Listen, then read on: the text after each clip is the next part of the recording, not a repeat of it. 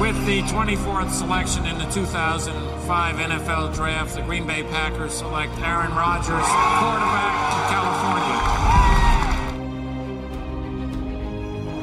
The final snap of Super Bowl 45.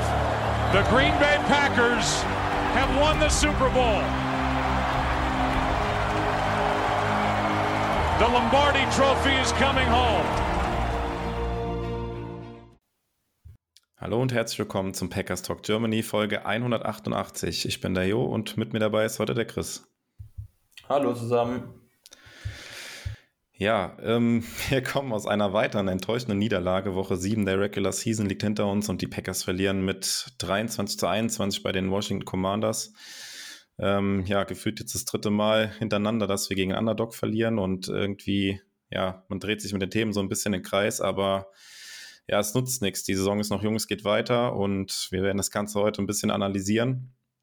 Natürlich auch noch mal ein bisschen tiefer gucken, was möglich ist mit Trade-Kandidaten. Also Stand Aufnahme, ähm, Mittwochabend 21 Uhr gibt es noch keine News. Wir haben Twitter nebenbei auf. Mal gucken, was passiert.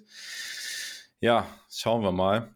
Ähm, ja, starten aber wie immer chronologisch und äh, beginnen mit den News bzw. den Roster-Moves der Packers. Ihr werdet es mitbekommen haben, Sammy Watkins ist von der Injured Reserve List aktiviert worden, hat ja auch am Sonntag gegen die Commanders dann schon wieder gespielt. Ähm, ja, letzte Woche haben Sebastian und ich noch darüber gesprochen, dass Randall Cobb bisher nicht auf IR gelandet ist, ist aber dann jetzt in der letzten Woche, also vor dem Spiel gegen die Commanders, ähm, dann doch noch auf IR gelandet. Das heißt, er ist mindestens für weitere drei Spiele raus und gleiches gilt auch für Jack Hansen, der ja im Spiel gegen die Jets kurz für Newman übernommen hatte auf Right Guard und dann verletzt raus musste. Der hat sich am Bizeps verletzt und ist auch auf Injured Reserve gelandet ja, das soweit zu den äh, Roster-Moves der Packers. Und ja, dann sind wir relativ schnell beim enttäuschenden Auftritt der Packers bei den Commanders. Ja, Chris, womit äh, wollen wir anfangen? Ähm, ja, gute Frage. Ja, also ganz, ganz generell vielleicht insgesamt. Ich war echt schon mega enttäuscht am Sonntag. Auch, also abgesehen vom Giants-Spiel, weil es natürlich in London war, das war nochmal ein bisschen was anderes. Aber das war auf jeden Fall viel, viel schlimmer für mich vom, von der Enttäuschung als der Jets Loss, weil also mit dem Commanders-Spiel, so bescheiden wie die Packers bisher auch gespielt haben, ähm, habe ich tatsächlich nicht mit einer Niederlage gerechnet. Also ich hatte das vor dem Spiel als klaren Sieg bei mir eingespeichert und ich bin eigentlich immer sehr, sehr vorsichtig, was sowas angeht, auch gegen schlechtere Teams, aber die Commanders sahen ja wirklich bisher die Saison davor so schwach aus, offensiv und defensiv eigentlich, bis auf wenige, wenige Stärken. Also, das war schon sehr, sehr enttäuscht. Und dann auch noch zu sehen, dass die Packers das Spiel, wir kommen gleich natürlich noch ins Detail, aber im Groben auch verdient verloren haben. Also, Packers hatten weniger Total Yards, relativ deutlich, ähm, und, und alles weitere, First Downs. Also, es war einfach auch eine verdiente Niederlage und das war für mich auch insgesamt noch enttäuschender, weil gut, wenn man das Spiel einigermaßen dominiert und dann unglücklich durch ein paar kleinere individuelle Fehler verliert, okay. Aber dass man dann auch noch dieses schlechtere Team ist im Vergleich mit den Commanders, hat mich schon sehr, sehr enttäuscht insgesamt. Ja, ich hatte das, ähm, in der Halbzeit hatte ich schon einen Tweet abgesetzt bei mir, weil wir hatten ja zur Halbzeit noch geführt. Ähm, ja, mehr oder weniger auch dank des ähm, Pick Six von Devontae Campbell. Und in der ersten Halbzeit hat die Offense schon nichts hinbekommen und ich habe da schon ein ungutes Gefühl gehabt, muss ich sagen, in der Halbzeit auch schon, weil ja, die Offense sah wieder katastrophal aus und ja, wir haben es in den letzten Spielen gesehen, die Defense kann das dann das ganze Spiel über nicht halten. Ja, und mehr oder weniger habe ich das irgendwie in der Halbzeit schon kommen sehen, habe das dann auch getwittert. Äh, ja, der, der Tweet hat sich dann leider bewahrheitet und in der zweiten Halbzeit war das dann echt äh, boah, wieder arg zum Abgewöhnen. Also also die Offense, es ist einfach jedes Mal, wenn du irgendwie ein schlechtes Play hast bei First Down oder sowas, kommst in, ja, Second und Ten, Second and Nine, Second and Eight oder sowas, dann ist eigentlich schon fast rum irgendwie geführt, ne? Und dann kamen jetzt auch hier im Spiel wieder Strafen dann dazu, wo du eine Holdingstrafe hast bei First Down oder sowas, dann kommst du in ein langes First Down direkt und da kommt die Offense einfach nicht mehr raus. Und das sind dann auch die Sachen, die dann im Nachgang immer angesprochen werden. Wir dürfen keine Fehler machen, wir bringen uns selbst äh, ja in die Defensive, wie, wie Lafleur das dann immer so sagt. Aber ah, der, der Spielraum für Fehler bei der Offense ist so unfassbar klein und ähm, ja. ja, die Defense, ich weiß nicht, ähm, die Defense spielt ja ganz okay. Also wir haben uns alle irgendwie mehr erwartet oder sowas, aber es ist jetzt nicht so, dass die Defense schuld wäre an den Niederlagen. Ne? Aber auch wenn man sich das jetzt gegen die Commanders wieder anguckt, die Commanders hatten, glaube ich, 37 Minuten und ein paar Sekunden den Ball. Wir entsprechend halt deutlich weniger. Also dass die Defense dann irgendwann gegen Ende des Spiels halt müde wird und äh, ja. da irgendwann auch mal Punkte fallen, das ist halt irgendwie auch klar. Ähm, ja das Problem ist halt, dass viele oder die meisten sich wahrscheinlich eine dominante Defense gewünscht bzw. erwartet haben, die die Offense auch mal tragen kann. Und so gut ist es dann halt eben nicht. Ne? Wir haben jetzt, würde ich sagen, so, ja, sagen wir mal eine leicht überdurchschnittliche Defense. Und das reicht dann halt nicht, um eine Offense, wie die Packers sie aktuell aufs Feld bringen, dann über ein Spiel zu tragen. Das reicht dann, um einzelne Drives zu beenden. Aber wie wir hier auch wieder gesehen haben, im kritischen Drive dann am Ende, wo die Commanders dann eben doch zwei First Downs noch holen, anstatt den Packers den Ball früher wiederzugeben, der Offense, als mit 23 Sekunden dann sind sie halt einfach leider auch gegen schlechtere Offenses nicht so in der Lage. Ja, und dann hast du eine ja, leicht überdurchschnittliche Defense und eine wahrscheinlich Bottom 10 Offense im Moment, würde ich sagen. Und das reicht dann eben auch nicht mal, um besser zu sein als die Commanders in so einem Spiel. Und die Offense macht weiterhin keinen Fortschritt. Spielraum für Fehler ist für mich genau das, was du gesagt hast. Quasi der, der Schlüssel auch im Moment zu dem Misserfolg, den die Packers haben. Es darf wirklich nichts passieren, weil Big Plays einfach gar nicht vorhanden sind die ganze Saison schon. Und ähm, ja, wenn das eben so ist, dann darfst du weder Flaggen kassieren, noch Sacks, noch Runs, die für Minus Yards gehen. Und das ist dann eben auch einfach mit der vielen ähm, oder mit der geringen Erfahrung, die wir auch in der Offense haben, gerade auf Right Receiver, ist es dann ein Problem, auch in der O-Line teilweise, weil da eben dann, wenn man das so sieht, auch einfach viel zu viele Fehler passieren. Ja, und es war ja dann am Ende auch knapp gewesen mit den zwei Punkten, aber ähm, ja, das letzte Play hat mich natürlich dann auch, oder das, was heißt das letzte Play, aber wo es dann, ich glaube, die Commanders hatten dann irgendwie Dritter und Acht oder sowas, wo, das war noch vor der Two-Minute-Warning, wo dann halt der Pass ja. auf McLaurin dann halt kam. Uh, es hat mich irgendwie so unfassbar geärgert und irgendwie am Fernseher, es war irgendwie, also vorm TV, es war irgendwie klar, okay, die passen jetzt den Ball. Die Kommentatoren hatten das ja mehr oder weniger auch so angekündigt, dass sie da, ja, die Eier in der Hose haben, da auch den Ball zu werfen, was sie dann letztendlich gemacht haben auch. Ist natürlich ein gewisses Risiko, wenn du da die Uhr anhältst, weil der Ball incomplete wird oder sowas. Ähm, ja, es war mir so klar irgendwie, dass der Ball von, von Heineke da auf McLaurin geht und ja, Jair Alexander steht gegen ihn, kann das absolut offensichtliche irgendwie nicht verteidigen.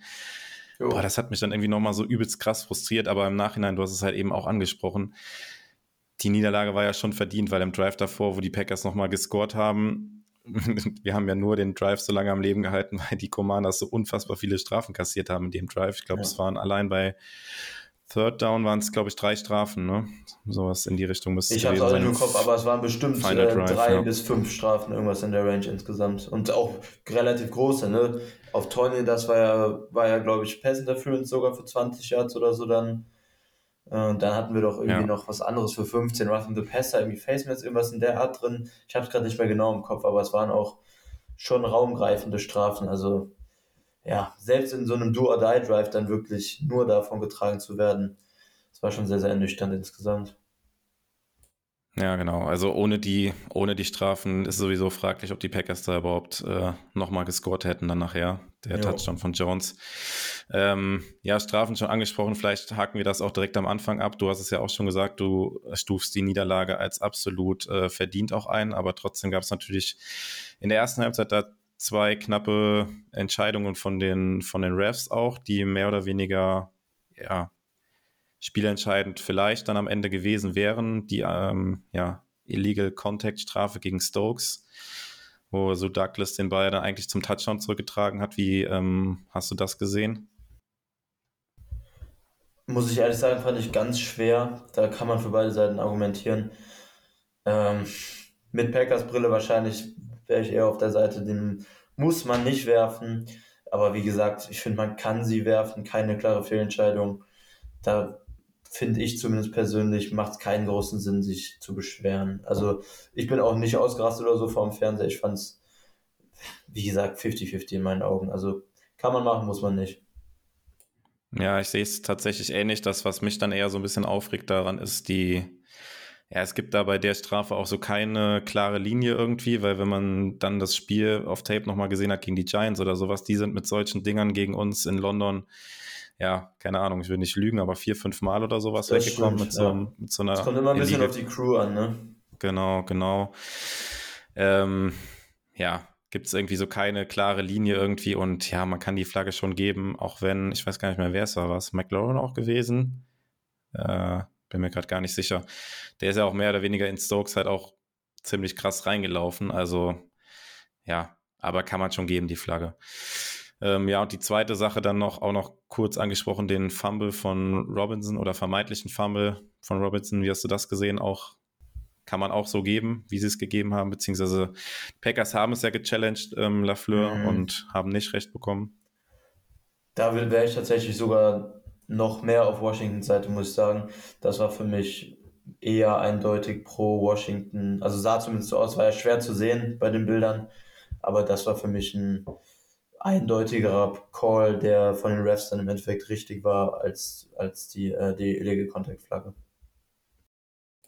Ja, ja, also letztendlich, ähm, habe es ja eben auch schon mal gesagt, ich glaube, die ja, sind zwar mehr oder weniger Punkte, die da den Packers verloren gegangen sind mit den Strafen, aber wenn man sich die Total Sets anguckt, du hast es gesagt, äh, das kann jetzt nicht darüber hinwegtäuschen, dass die Packers das Ding verdient verloren haben. Das wäre jetzt dann wahrscheinlich so gewesen, wenn, wenn sie die, die Strafen da bekommen hätten oder nicht bekommen hätten gegen sich.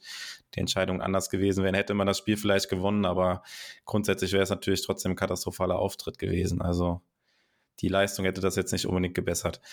Ähm, ja, gehen wir vielleicht mal ein bisschen tiefer rein. Ähm, ich würde sagen, fangen mit der Offense an, wie eigentlich immer. Ähm, ja, gab es einen Spieler, der dir besonders gut gefallen hat in der Offense?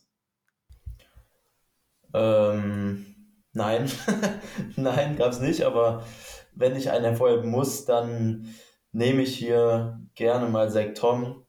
Äh, zu Olan habe ich gleich auch noch ein paar, paar Sachen zu sagen insgesamt. Da wurde ja sehr viel Lob nach dem Spiel ausgesprochen insgesamt. Ähm, aber dann nehme ich Tom, weil er jetzt sein Debüt gegeben hat, quasi als Starter auf Left Tackle sogar überraschenderweise, weil wurde ja, glaube ich, auch kurz vom Spiel als bekannt gegeben.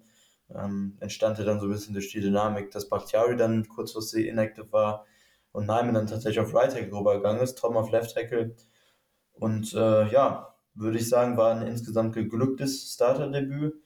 Kann man drauf aufbauen und da niemand mir hier in dem Sinne MVP-würdig aufgefallen ist, würde ich hier einfach aus Prinzip einen Rookie erwähnen, den ich auch vor dem Draft ganz gerne mochte und der auch eine super Preseason hatte, der jetzt sein Starting-Debüt hatte.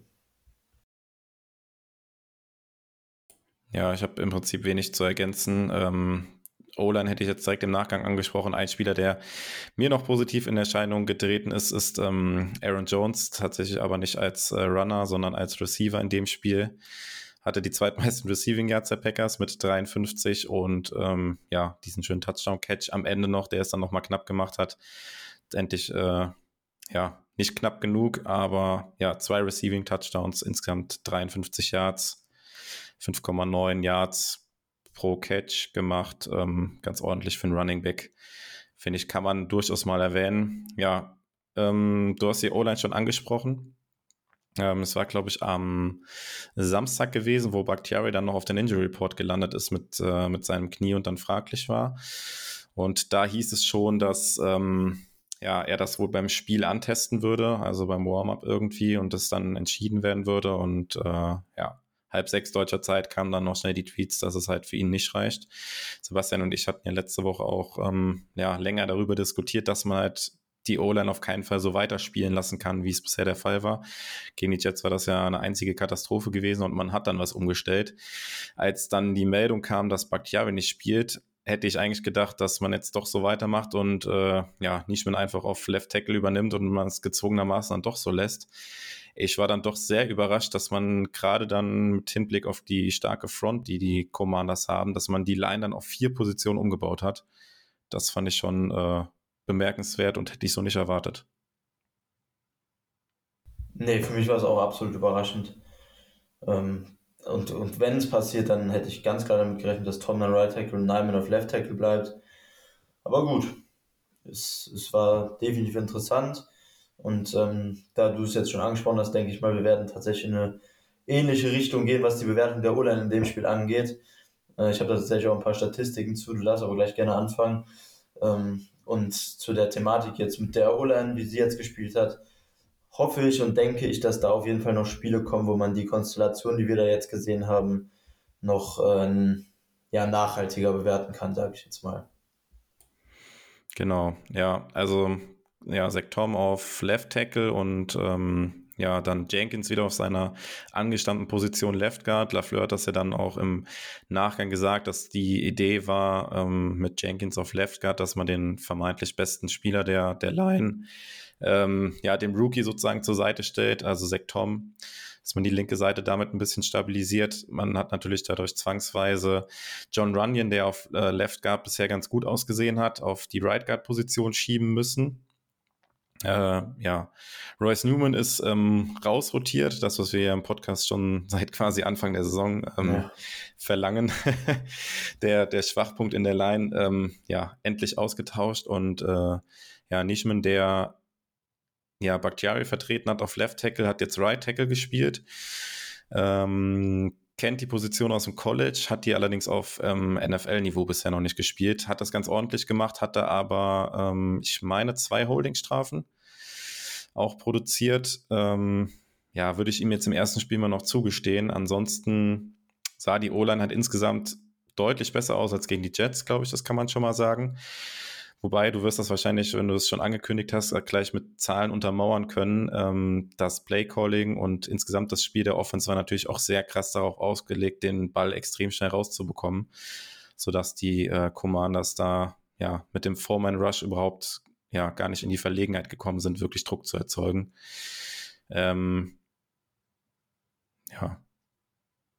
Ja, genau so ist es. Also im Spiel wirkte es auf mich schon so, und ich denke mal, quasi jeder hat so wahrgenommen, dass Rogers den Ball halt unfassbar schnell losgeworden ist. Und jeder Pass war ja auch im Prinzip Screen, Checkdown, Quick Pass, irgendwie auf bei einer, bei einer äh, Route in die Flat oder sowas vom Slot Receiver, dann ganz eingestreut, mal vielleicht so ein Dreierpass durch die Mitte, aber es war ja wirklich, mir fällt jetzt spontan der eine Deep Shot auf Watkins ein, wo erst die Flagge geworfen wurde, die dann zurückgenommen wurde wegen ähm, Overthrow.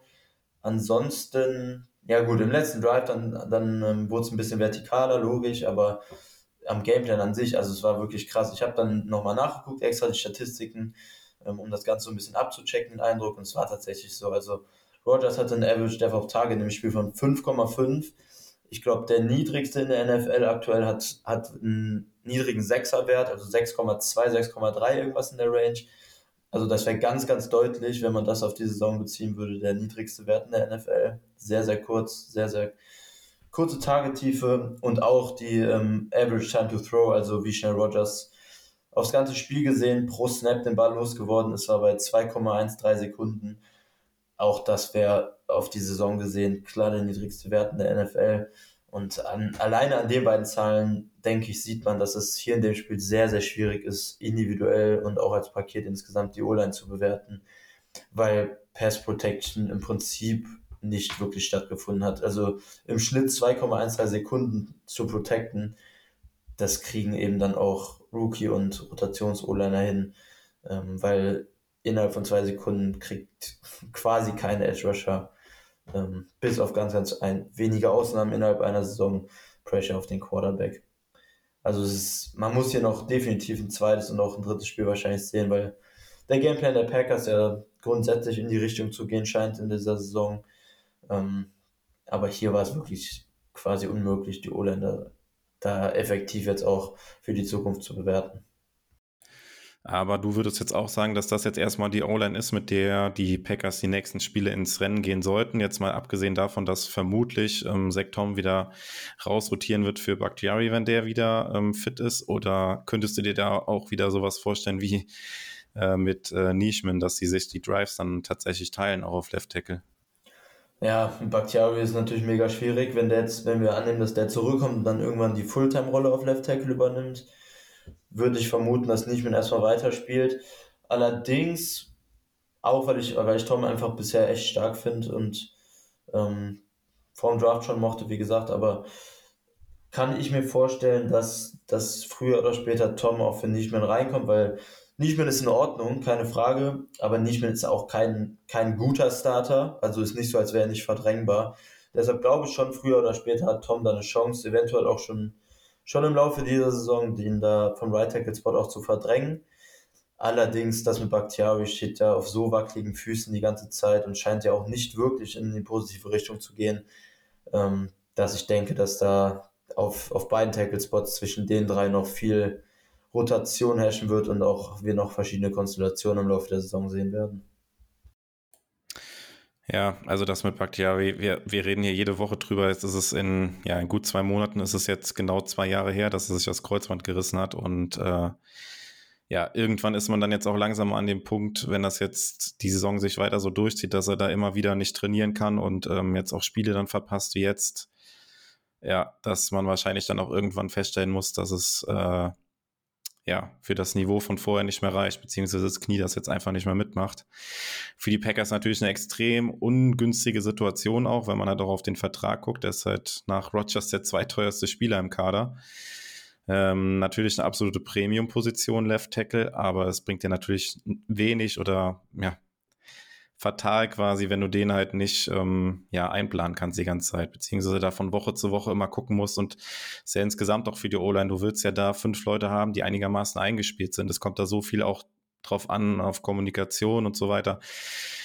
Ähm, ja, ich weiß, ich war jetzt die siebte Woche und ich glaube, wir haben ja, vielleicht von Woche zwei auf Woche drei vielleicht, glaube ich, mit der gleichen O-Line gespielt. Ansonsten die ganze Zeit immer nur durchrotiert und nie mit der gleichen O-Line gespielt. Ähm, ja, das ist natürlich auch ein großer Teil des Problems, auch wenn es natürlich jetzt nicht ähm, alles damit zu erklären ist. Aber ja, optimal ist das natürlich nicht. Und ja, bei Bakhtiari muss man leider mittlerweile dann wahrscheinlich festhalten, dass es ja nicht mehr reicht für, für 100 Prozent oder das von vor der Verletzung. Aber gut, das wird uns jetzt wahrscheinlich den Rest der Saison noch begleiten und ist dann auch wieder ein Thema für die, für die Offseason, wie man dann damit umgeht, wahrscheinlich. Ähm, ja, hast du sonst noch was zur O-Line? Ansonsten. Nee, ich würde sagen, wir können ein bisschen auf die Passcatcher und Waffen übergehen. Ja, das ist natürlich, du hast es eben schon, schon angedeutet, der Ball kam immer extrem schnell raus. Ähm, ja, die Commanders konnten das natürlich auch oder haben das im Laufe des Spiels auch quasi gar nicht geändert, haben halt ja mit vier Leuten gerusht. Der Foreman Rush, wie wir es auch vermutet hatten, ähm, ja, letzte Woche in der Preview, Sebastian und ich, keine Blitzes quasi gespielt und dann sieben Leute in Coverage und unsere Receiver haben es nicht geschafft, irgendwie eine Art von Separation mal konstant zu kreieren. Ähm, dazu in dem Spiel natürlich auch krass aufgefallen mit äh, Drops. Ähm, ja, Lazar bei dem einen, beim Third Down war es gewesen. Dann, ja, Daubs, der den Ball bei dem Fourth Down hat fallen lassen, wobei man da natürlich auch Sammy Watkins ein bisschen die Schuld geben muss, weil er nicht geblockt hat. Ähm, Amari Rogers auch bei dem einen tiefen Ball, ja, den man ja vielleicht auch fangen kann. Äh, ja, haben wir insgesamt einfach zu wenig Qualität auf Right Receiver, Chris. Muss man das jetzt mittlerweile nach sieben Spielen so sagen? Ja, klar. Also war ja im Prinzip in der Offseason ähm, die ganz große Gefahr. Wurde dann jetzt leider bestätigt und da muss man definitiv auch den Packers so ein bisschen im Roster-Building einen Vorwurf machen, weil es ist, war halt ganz einfach gesagt Pflicht des Front Office und Coaching Staff, das Ganze so zu bewerten in der Offseason und offensichtlich ähm, ist die Bewertung einfach falsch gewesen. Also es wurden falsche Einschätzungen gemacht von den Spielern individuell. Keiner, wirklich niemand ist ein Difference Maker in der Offense. Ähm, auch von Dubs, wo ja ein riesen Preseason-Hype war. Ähm, klar musste man vorsichtig sein, aber hat sich ja auch nach diesem einen, ich weiß gar nicht mehr wann es war, Woche 3, 4, wo er seinen Mini-Breakout-Game hatte mit 90 Yards. Das ist ja auch wieder sehr, sehr abgeflacht, auch individuell. Also nicht so, dass Rogers ihn dauerhaft verfehlt und der offen ist. Also es ist wirklich, es ist sehr, sehr schwierig im Moment. Wir haben es ganz am Anfang angesprochen mit diesem Spielraum für Fehler. Und gerade gesagt, die Packers hatten quasi nur Kurzpassspiel. Und wenn da dann eben, ich weiß nicht, ich glaube sechs, sieben Drops waren es letztendlich, ähm, reinkommen, plus die ganzen Flaggen, die man hatte, dann gehen so Drives halt auch eben so schnell zu Ende und dann puntet man halt eben auch mal eben sechsmal oder sowas pro Spiel und kommt nicht übers Feld. Also es ist sehr, sehr schwierig, die Offense, die Packers im Moment spielen, ohne jegliche Qualität auf Wide Receiver so durchzubringen und mit so vielen Fehlern, ja, dann wird es halt eben auch nichts gegen die Commanders im Passing Game. Und im Run Game war es ja von Anfang an auch schwierig. Also war es ja sowieso ein schwieriges Matchup, das war ja klar. Commanders haben eine gute Run Defense über die Saison schon. Ja, hat sich dann im Spiel bestätigt und das Passing Game konnte dann gar nichts kompensieren. Ja, die Packers hatten äh, ganze 38 Rush Yards gegen die äh, Commanders, der schlechteste Wert die Saison insgesamt. Ähm, ja, gut, das war mehr oder weniger war es schon klar. Die Frage ist halt immer, ob du halt äh, ja das Run Game halt dann trotzdem ja, du kannst halt nicht komplett drauf verzichten, gerade die Packers nicht und wie Lafleur die Offense spielen will, können nicht komplett drauf verzichten, ähm, haben das aber dann ein Stück weit schon gemacht. Also Lafleur hat das halt später in der Pressekonferenz auch gesagt, ja, was bringt es dir halt, wenn du bei First Down versuchst zu laufen oder hast dann halt einen Run-Call und dann ja, holst du ein Jahr draus oder zwei Yards oder sowas, mehr war es ja häufig nicht und ähm, ja, beziehungsweise eine Sache, finde ich ja ganz witzig, was Lafleur dann nachher äh, in der Pressekonferenz auch ein bisschen angemerkt hatte, wo man ihm natürlich ein bisschen recht geben musste, diese, ja, was waren es, Toss-Spielzüge nach außen, wo halt äh, Jones über außen läuft quasi, die wurden halt als, als Pässe gewertet und äh, nicht als Läufe. Ähm, ja, sind natürlich in dem Sinne auch Läufe gewesen, aber durch die Mitte ging halt wirklich gar nichts. Und äh, ja, AJ Dillon sieht halt auch überhaupt nicht gut aus. Also er profitiert natürlich auch davon oder hat letztes Jahr davon profitiert, dass die Packers ein einigermaßen gutes Passing-Game hatten, die ja Gegner dann auch mit leichteren Boxes gespielt haben und äh, ja, der rennt sich da gefühlt jedes Mal nach äh, ein, zwei Yards fest. Kann zwar dann nach Kontakt immer noch ein bisschen was rausholen, aber auch eine sehr enttäuschende Saison bisher von AJ Dillon. Ja, und ähm, ja, ganz schlecht gegen die Commanders war dann auch die Quote bei äh, Third Down. 0 von 6. Äh, schlechtester Wert die Saison auch. Da kann man natürlich ja, wenig bis gar nichts mitreißen, beziehungsweise keine Drives am Leben halten. Ähm, Teil der Story natürlich bestimmt auch, dass ein Randall Cobb gefehlt hat, der von Rogers bisher das Target war, was er bei Third Down am häufigsten gesucht hat. Ja, und weiterer Grund natürlich die Drops. Du hast es auch angesprochen, wenn dann ja Spieler wie Lazar, die ja dann halt, ja, die halt jetzt seine Playmaker sind, die er dann sucht in den entscheidenden Downs, also Rogers, wenn die dann den Ball fallen lassen, in entscheidenden Momenten, ja, ja. keine Ahnung. Es passt halt glaub, gefühlt gerade gar nicht Mal, zusammen. Das erste Mal seit 1999 oder sowas, dass die Packers kein einziges Third Down im Spiel gemacht haben. Ähm, also nicht nur, nicht nur das Schlechteste in der Saison, wie du gerade meintest, sondern tatsächlich seit Jahrzehnten. Also ja, ist, ist quasi in a nutshell, was die Offense das Spiel gebracht hat. Ja, ich hatte es mit äh, Sebastian letzte Woche ja auch schon versucht, ein bisschen aufzudröseln, denn, aber ja, wir kamen ja mehr oder weniger auch zu dem Schluss, dass es halt schwierig, das alles irgendwie ja zu analysieren, woran es halt wirklich liegt. Also klar, letzte Woche gegen die Jets, kon Jets konnte man die O-Line halt noch äh, dafür verantwortlich machen, die ja quasi gar nichts gehalten hat. Dann ist die Frage, was spielt der Quarterback für eine Rolle? Was ist vielleicht mit der Verletzung am, am Daumen von Rogers? Was spielt das noch für eine Rolle? Ähm, ja, was hat das Play Calling für eine Rolle? Was spielt der Gameplan für eine Rolle? Ja, von außen unglaublich schwierig, das irgendwie so auseinander zu dröseln oder zu sagen, okay, da und daran liegt es jetzt. Aber das Offensichtliche ist es halt, du hast es schon angesprochen, ähm, ja, es fehlt halt wirklich ein Playmaker in der Offense. Hm ja, und allgemein ist man ja auch jetzt extrem dünn aufgestellt auf Right Receiver. Also Lazar war ja am Ende dann auch raus mit einer Schulterverletzung. War die Woche unterwegs mit einer ja, Schlinge, wo er den Arm drin hat und es ist noch nicht ganz klar, ob er am Wochenende spielen kann. Und ähm, ja, am Ende hatten wir dann äh, Turi drauf, der seine ersten Snaps gesehen hat, der Siebtrunden-Rookie äh, der Packers und äh, Murray Rogers, der bisher in der ja, Saison quasi gar keine Rolle gespielt hat ähm, ja, man ist da einfach extrem dünn aufgestellt und ähm, ja, man hört es ja jetzt auch wieder, genau wie die letzten Jahre eigentlich auch. Vor der Trade Deadline geht es jetzt wieder darum, ähm, die Packers sind in Gesprächen oder in Gerüchten involviert, dass man Receiver holen könnte. Ähm, ja, ich glaube, nie war es nötiger als diese Saison, wobei man sich natürlich trotzdem auch fragen kann, ob man ja das nicht besser letztes Jahr oder davor das Jahr schon gemacht hätte. Oder auch das Material, was man aus dem Adams Trade bekommen hat, direkt äh, in Receiver investiert hätte. Man hat sich halt dagegen entschieden, aber ja, wenn man die Saison jetzt noch irgendwie retten will, gibt es doch jetzt keine andere Möglichkeit, als jetzt nochmal irgendwas zu machen, oder Chris? Ist genau meine Meinung. Also ich sehe im Moment leider keinen Weg, wie es dann jetzt kurzfristig und es muss eben kurzfristig besser werden. Wie es kurzfristig besser wird, sehe ich ehrlich gesagt nicht. Vielleicht wird die Defense sich noch ein bisschen fangen und ähm, die individuelle Qualität, die eigentlich auf dem Platz steht, dann auch umkrempeln können in, ja, sagen wir mal, Top 10. Ähm, aber bei der Offense sehe ich tatsächlich wenig Hoffnung, dass da jetzt noch irgendwie ein großer Sprung kommt. Ich glaube, das wird die Saison sehr, sehr wackelig weitergehen mit dem Personal, wie es aktuell ist. Und ja, ich habe es auch schon zu ein paar, paar Leuten unter der Woche jetzt gesagt und auch nach dem Kommandospiel. Der einzige Weg, den ich sehe, wie die Packers jetzt das Ganze noch umkrempeln offensiv dieses Jahr, ähm, ist definitiv ein, ein Qualitätsschub auf Wide Receiver. Über Trade, über Free Agency, da gibt es ja für beide Varianten auf jeden Fall ähm, zumindest interessante Alternativen. Eventuell auch beides in Kombination.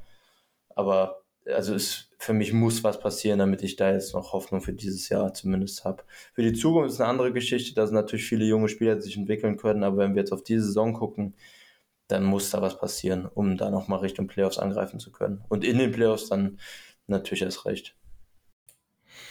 Ja, man hat äh, sich natürlich jetzt auch in eine Position gebracht. Ich habe da heute einen Artikel auch geschrieben, äh, lest da gerne mal rein, ob es nicht möglich, möglicherweise schon zu spät ist für den Trade oder ob man das nicht verpasst hat, das ähm, ja letztes Jahr oder vorletztes Jahr schon zu machen, weil ähm, ja der der Vertrag von Rogers, das dicke Ende kommt ja irgendwann und man hat das versucht, das Fenster offen zu halten, hat das ja nach ja Ansicht vieler auch geschafft.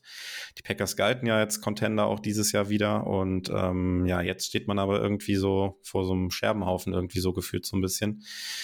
Drei sehr unerwartete äh, Niederlagen und ähm, ja, mehr oder weniger ist man dann jetzt gezwungen, was zu tun.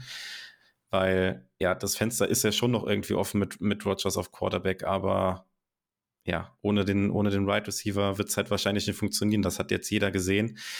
Und äh, ich weiß nicht, wie du das siehst, aber die Packers haben natürlich jetzt auch meiner Meinung nach eine extrem schlechte Verhandlungsposition, weil der mhm. Rekord spricht jetzt nicht unbedingt für die Packers, dass jetzt da jeder Spieler sagt, oh ja, zu den Packers gehe ich auf jeden Fall hin, weil das ist halt jetzt ein großes Fragezeichen, ob du da ähm, ja noch was reißen kannst. Das ist natürlich dann eher eine Sache für die Free Agents, ob dann ein OBJ oder T.Y. Hilton sich das halt antun wollen bei den Packers.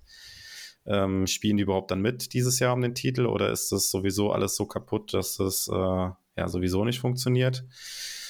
Ähm, ja, und auch sonst in Verhandlungen mit anderen Teams. Also ähm, ja, egal, wie man da jetzt anrufen wird, die anderen Teams werden natürlich genau wissen, okay, die Packers brauchen auf jeden Fall einen Right Receiver und sind im Zweifel vielleicht auch gewillt, da mehr zu bezahlen als andere Teams.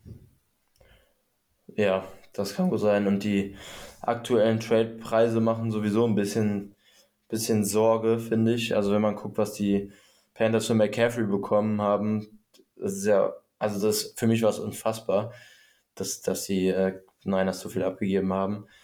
Ja, und wenn man dann jetzt eben einen qualitativ hochwertigen Wide Receiver irgendwo herbekommt, dann muss man ja fast mit ähnlichem rechnen. Ähm, auch hat man ja irgendwie gelesen, dass für Brian Burns von den Panthers zwei First-Round-Picks geboten würden. Also im Moment, die Preise sind ja wirklich echt also, weil, weil so viele Teams desperate sind im Moment, wirklich heftig und ja, ein bisschen Angst, dass die Packers da overpayen, aber andererseits, wie gerade gesagt, ist so richtigen Weg dran vorbei, führt halt auch nicht, außer man will die Saison abschreiben.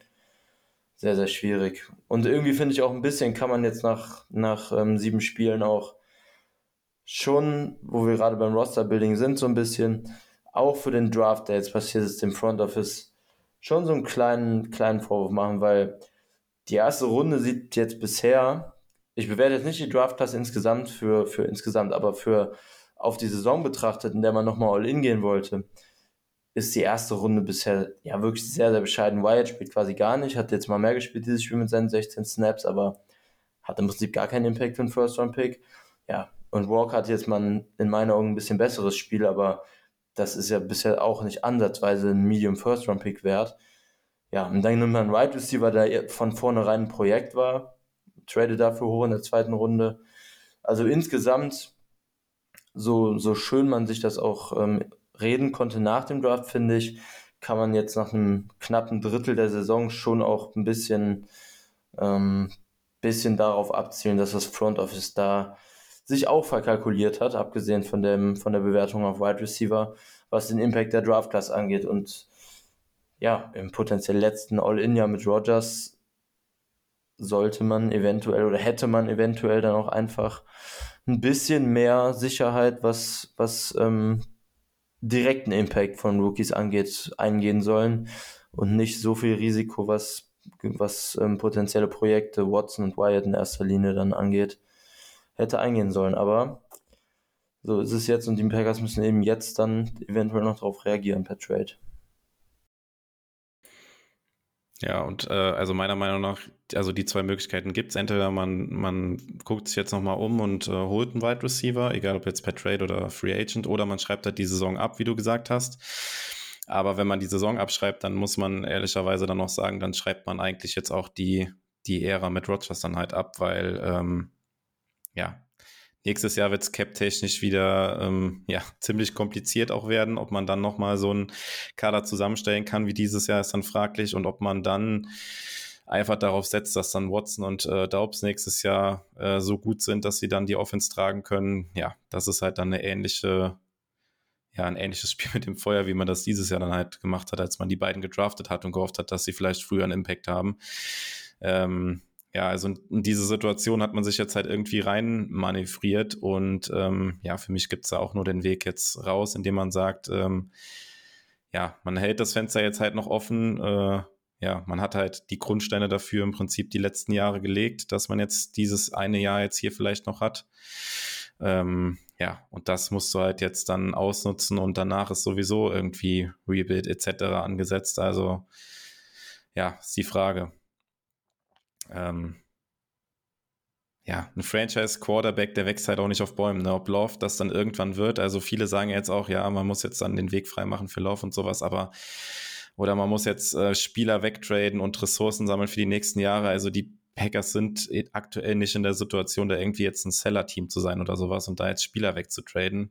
Absolut nee. gar nicht. Also, ähm, also ja, würde ich sehr viel Geld drauf wetten, dass das nicht passiert ähm, ja, du musst jetzt einfach halt das Bestmöglichste aus der Situation halt rausholen, auch wenn das absolut nicht optimal ist, wie das jetzt gelaufen ist, aber es nutzt ja jetzt nichts. Und äh, ja, wir können ja mal konkret über ein paar Namen sprechen, ähm, was heute schon so rumgegeistert ist. Also die Packers hätten gerne wohl, was man von den Gerüchten gehört hat, einen Wide Receiver, der noch auf seinem Rookie-Deal ist. Ähm, ja, da kommen natürlich dann ein paar Namen in Frage, aber ja, wenn man da was irgendwas haben will, was irgendwie schon ein bisschen Leistung gezeigt hat, dann wird das natürlich auch nicht billig. Du hast die Preise eben angesprochen und ähm, ja, du kannst ja mal gerne ein, zwei Namen nennen. Ich glaube, du hast ja auf jeden Fall auch einen Favoriten, der wäre aber wahrscheinlich auch alles andere als günstig. Ja, der wäre alles andere als günstig. Mein Favorit wäre auf jeden Fall Jerry Judy, ähm, der bei den Broncos immer noch nicht so richtig Fuß fassen konnte. Den, also Judy bin ich halt grundsätzlich, seit, seit ich den im College gesehen habe, sein Tape da geguckt habe, mega und glaube auch nicht, dass es dieses Talent, was er da gezeigt hat, einfach weg ist, seit er in der NFL ist. Hat es ja auch in Flashes immer wieder gezeigt, aber bei den Broncos ist er einfach nicht ansatzweise so dominant, wie, wie ich mir das für die NFL erhofft habe bei ihm. Und ich glaube, dass diese, also gerade Separation ist ja Judys Steckenpferd quasi. Genau das ist ja sein Ding, Route Running ähm, und, und einfache Separation für den Quarterback kreieren. Hat halt eben bisher, zumindest in der NFL, nicht die besten Hände, kein riesen Contested Catcher und so weiter. Ähm, aber diese, diese Separation hat er halt einfach weiterhin und das ist ja im Prinzip auch erstmal das, was den Packers auf Wide Receiver so fehlt. Deshalb Judy war auf jeden Fall mein Favorit, aber wie du gesagt hast, wäre wahrscheinlich schon fast, ja, also ein Segment-Pick auf jeden Fall. Ich weiß nicht, ob die Broncos vielleicht von manchen Teams sogar einen, einen späten First-Rounder von Contender-Teams bekommen würden. Das wäre vielleicht ein bisschen viel, aber ich will nichts ausschließen aktuell. Und ja, Namen, die man noch mitten in den Ring werfen kann, denke ich, gerade mit den Rookie-Verträgen sind Claypool, den man jetzt schon öfter gehört hat von den Steelers. Und da läuft es ja auch nicht ganz rund im, Passspiel und die Steelers haben ja insgesamt auch auf Right Receiver nochmal nachgelegt im Draft. Ähm, deshalb definitiv eine Option, würde ich sagen, falls die Steelers ihn abgeben. Ähm, natürlich ein ganz anderer Wide Receiver-Typ als Judy, eher der vertikalere, physische Wide Receiver. Ähm, dafür der, der deutlich weniger Separation kreiert durch Route Running. Und dann, ja, Elijah Moore hat man jetzt öfter noch gelesen von den Jets, der ja quasi sogar einen Trade angefragt hat, wenn die News so stimmen, die da durchgekommen sind und jetzt diese Woche sogar inactive war, ähm, um seinen Mind zu clearen, also seinen Kopf ein bisschen frei zu machen, so hat äh, Robert Salas gesagt. Also da läuft es dann menschlich nicht so ganz rund. Ähm, das sind, glaube ich, jetzt erstmal so die Namen in Rookie-Verträgen, die man nennen kann. Dann gibt es noch ein paar Veterans. Ähm, wen du noch so auf dem Schirm? Ähm, ja, vielleicht nochmal bei den Rookies. Also Elijah Moore war ja auch ähm, ja, Draft-Prozess letztes Jahr mit den Packers halt häufiger in Verbindung gebracht worden oder viele hätten ihn ja gerne bei den Packers gesehen. Ähm, hat natürlich bei den Jets jetzt quasi noch nicht wirklich was gezeigt, ähm, ist aber wahrscheinlich einer, der dann halt nicht so teuer wäre wie ein Jerry Judy, allerdings natürlich auch viel mehr ja, Risiko quasi, dass der, dass er da nicht liefert oder die Packers nicht wirklich weiterbringt. Ähm, könnte mir aber auch sowas vorstellen, ähm, dass man vielleicht so ein ja, Elijah Moore irgendwie dann ein bisschen günstiger bekommt und dazu tatsächlich auch noch einen Veteran sich ähm, holt, also einen erfahrenen Receiver. Ähm, ja, heute ging das Gerücht rum, dass die Packers Interesse haben können an AJ Green von den Cardinals. Mittlerweile 34 Jahre alt. Ähm, ja, jetzt in dieser Saison bei den Cardinals quasi ja gar nicht mehr präsent. Die haben zwar Brown verloren, der auf IR ist, die Saison zwar nochmal zurückkommen wird, aber jetzt erstmal ausfällt. Ähm, dafür haben sie Hopkins natürlich zurückbekommen. Ja, der ja auch natürlich Outside spielen kann, wie AJ Green auch. Und äh, AJ Green wird da jetzt vermutlich noch weniger Snaps sehen. Also der wäre vermutlich sehr, sehr günstig zu bekommen. Äh, wir hatten eben im Vorgespräch schon mal drüber gesprochen, keine Ahnung. Du hast gesagt, ein Sechstrunden-Pick wäre schon zu teuer für AJ Green.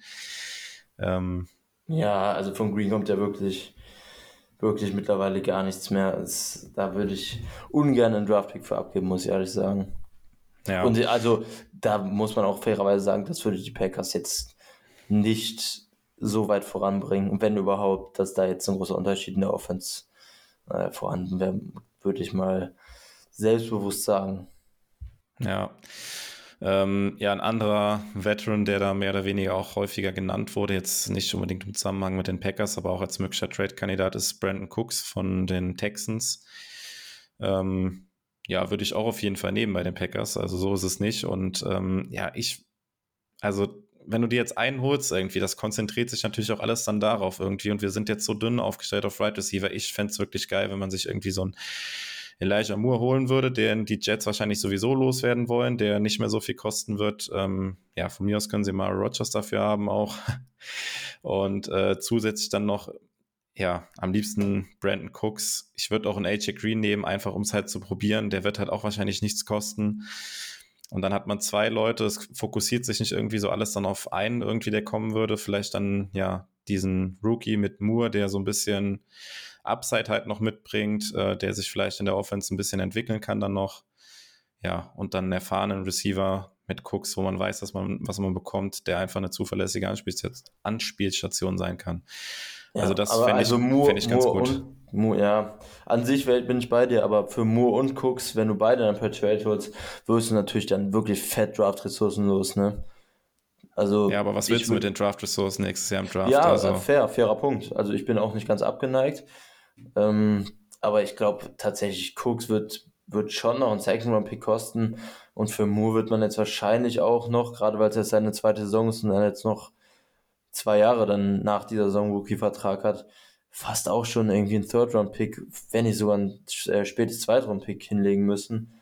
Also ich glaube, das, das ist schon, wäre schon sehr, sehr teuer und da weiß ich dann auch nicht, ob die Packers dann mit ihrer eher konservativen Herangehensweise, was Draft-Pick-Trades angeht, so viel investieren. Aber die Idee an sich bin ich tatsächlich voll bei dir. Ich habe auch schon so an die Konstellation Elijah Moore und dann OBJ äh, per Free Agency gedacht, was ich ganz gut fände. Ähm, Gerade weil man dann nur einen, einen Trade hat, wo man Draftpicks abgeben muss. Ähm, aber klar, zwei Wide right Receiver, die auch noch Qualität haben, wäre natürlich nochmal was ganz anderes als nur einen zu holen, logisch. Ja. Ja, also ihr habt auf jeden Fall jetzt mal ein paar Namen gehört. Ähm, ja, Free Agents gibt es natürlich auch noch ein paar. Ja, Will Fuller, wir hatten es auch schon mal hier im Podcast angesprochen. OBJ natürlich, der auch schon mit den Packers in Verbindung gebracht wurde und T.Y. Hilton, die da noch verfügbar wären. ja, da ist halt auch die Frage, inwieweit die weiterhelfen würden oder überhaupt zu den Packers kommen wollen. Aber ja, das wäre natürlich was, wo man keine Draft-Ressourcen aufwenden müsste für die drei. Ähm, ja, Stand jetzt ist leider noch nichts passiert. Ich hatte ja so ein bisschen die Hoffnung, dass jetzt während dem Podcast irgendwas passiert. Äh, hätten wir noch schön drüber sprechen können, aber ich glaube, das wird leider nichts.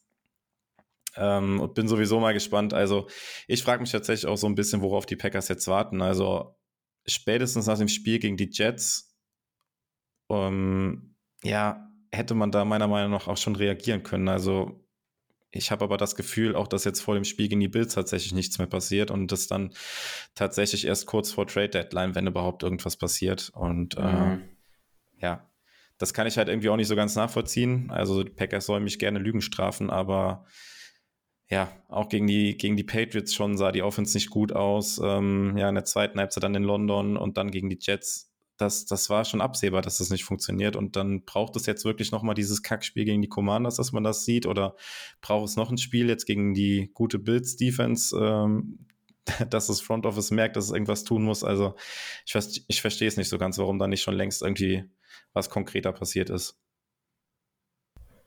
Ja, ich denke mal, also die einzige Erklärung, die mir einfallen würde, ist, dass, dass man sich halt so wirklich den Fehler in der Einschätzung nicht noch nicht eingestehen wollte und dann noch, noch ein weiteres Spiel abwarten wollte und dann noch eins, ob eventuell ein Breakout von einem der Receiver kommt. Aber klar, an sich ist es sehr, sehr engstirnig gedacht, wenn das tatsächlich die Denkweise ist. Ähm, aber das wäre der einzige Weg, wie ich mir das so aus Front Office Sicht noch erklären könnte. Ja, ich würde sagen, wir machen mal einen Haken an die Receiver dran. Ähm, vielleicht zur Offense noch eine, eine Frage zum Abschluss, über die man natürlich auch lange diskutieren kann, aber ähm, Aaron Rodgers selbst, ähm, ja, für dich Teil der Lösung oder Teil des Problems? Mm. Äh, Rogers kommt mir ein bisschen zu schlecht weg im Moment, muss ich sagen, öffentlich, weil es wirkt manchmal so, als würde Rogers eine schlechte Saison spielen. Das ist nicht der Fall. Also für mich eindeutig nicht der Fall. Es ist auf keinen Fall das Elite-Niveau der letzten zwei Jahre, das steht außer Frage. Aber Rogers ist immer noch ganz klar Top, Top 8 Quarterback, würde ich sagen, Top 10 Quarterback diese Saison. Da kann man auch sämtliche Advanced Stats zunehmen. Da ist er in den meisten Teilen auch noch ziemlich weit oben zu finden.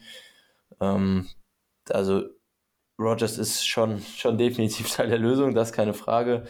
Ähm, aber insgesamt bin ich, ja, schon, also nicht erst seit dieser Saison, aber diese Saison noch mehr eklatanter, weil es halt schlecht läuft. Kein Fan davon, wie Rogers insgesamt äh, sich verkauft auf dem Platz mit seiner negativen Körpersprache und ja, jetzt auch Oder in der Pat McAfee Show. Oder ja. ganz genau, wollte ich gerade ansprechen.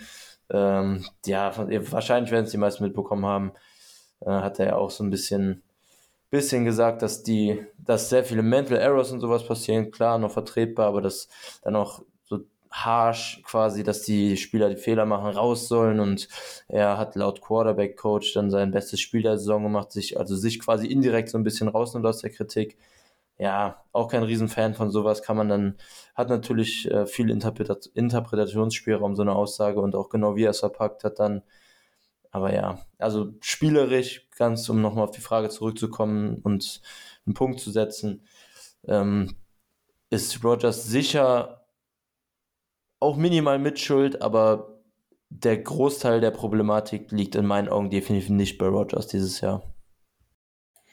Ja, ähm, sehe ich tatsächlich auch so. Und ähm, ja, das Ganze drumherum, ich hatte das ja letzte Woche auch mit Sebastian schon angesprochen. Ähm, ja, das wird sich jetzt einfach nicht mehr ändern. Also klar, es regt sich irgendwie jeder darüber auf, die Packers-Fans regen sich darüber auf und ja, alle zerreißen sich dann das Maul über Rogers, aber ja, also es ist irgendwie müßig, weil es ist jetzt halt irgendwie seine Art und äh, ja, ja, er hat auch, er hat auch Grund, irgendwie ein bisschen angepisst zu sein, muss man halt sagen, momentan, weil ja, ja, er jetzt in den letzten Zügen seiner Karriere ist und äh, ja, dann irgendwie mehr oder weniger äh, einen Right Receiver Call dahingestellt bekommt, was, was nicht wirklich tauglich ist aktuell und äh, ja, ich will ihn da jetzt auch gar nicht in Schutz nehmen oder sowas. Also mich nerven solche Auftritte da wie in der Pat McAfee Show gestern Abend. Das nervt mich halt auch irgendwie.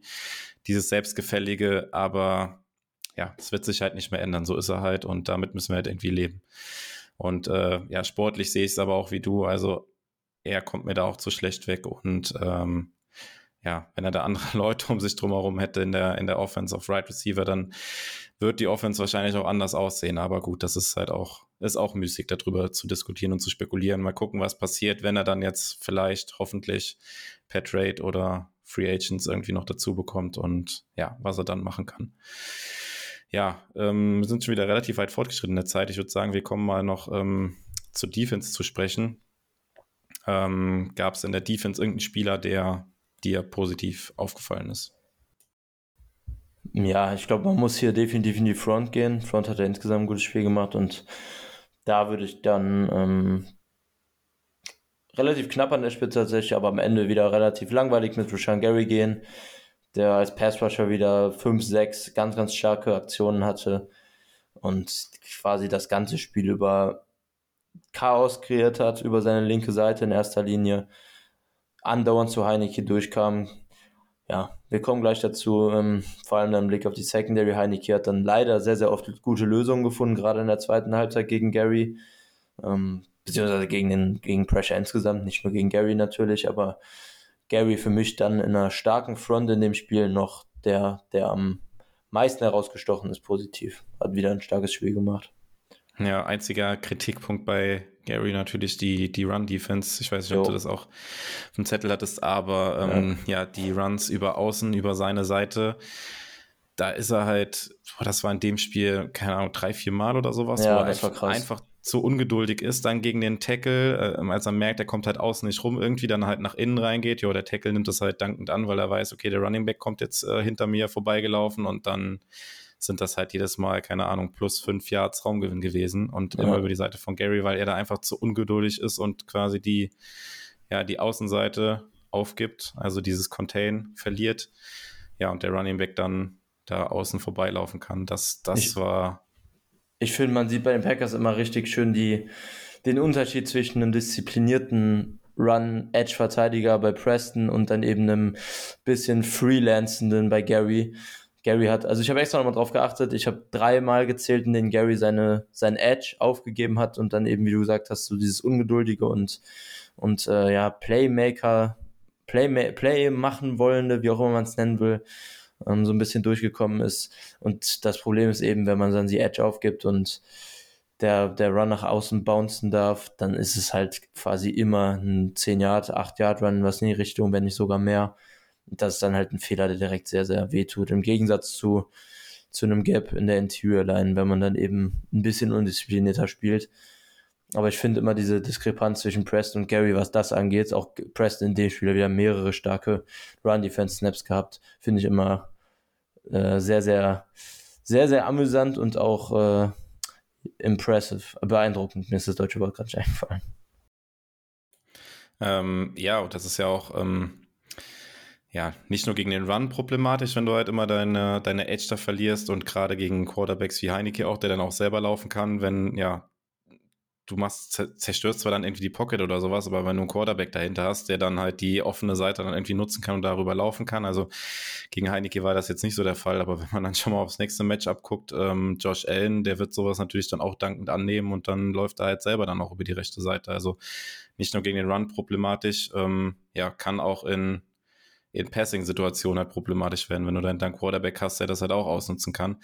Da muss Gary auf jeden Fall ähm, ja, besser spielen, vor allem, weil das jetzt auch kein, äh, keine Sache ist, die er jetzt äh, nur im Spiel gegen die Commanders nicht gut gemacht hat. Das ist ja was, was sich schon durch seine gesamte NFL-Karriere leider so ein bisschen durchzieht, dass er da so ein bisschen äh, undiszipliniert ist. Aber ja, ansonsten natürlich äh, im Pass Rush an sich ja, der beste Pass-Rusher der Packers die Saison auf jeden Fall mit Abstand.